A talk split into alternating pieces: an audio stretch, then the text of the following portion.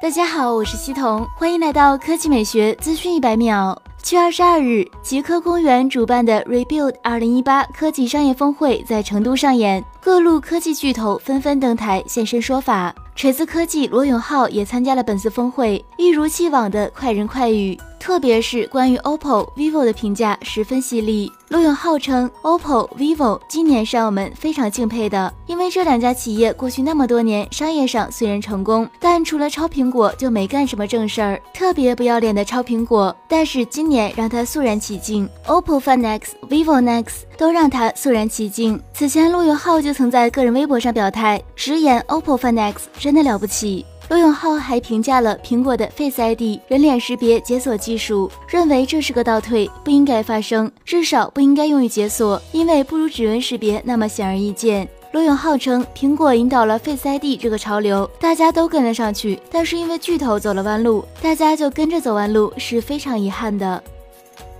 第二条新闻来看，魅族七月二十一日消息。继魅族十六 Plus 通过无线电发射设备型号认证之后，又有两款魅族新机获得认证，其型号分别为 M 八七二 Q 和 M 八幺三 Q。我们知道魅族十六的型号为 M 八八二 Q，由此推测型号为 M 八七二 Q 的新机可能隶属于魅族十六系列。之前魅族科技创始人黄章就曾透露，魅族十六有两个版本，高配版搭载的是骁龙八四五处理器，而标准版搭载的是骁龙七幺零处理器，同样支持屏幕指纹识别。由此看来，刚刚获得认证的魅族 M 八七二 Q 可能是魅族十六标准版。它搭载的是骁龙七幺零处理器。至于魅族 M 八幺三 Q，此前在七月初就一款型号为 M 八幺六 Q 的新机获得了无线电发射设备型号认证。该机的型号命名与刚刚获得认证的 M 八幺三 Q 相似，推测可能是魅族 X 八系列。据悉，魅族 X 八搭载的是骁龙七幺零处理器，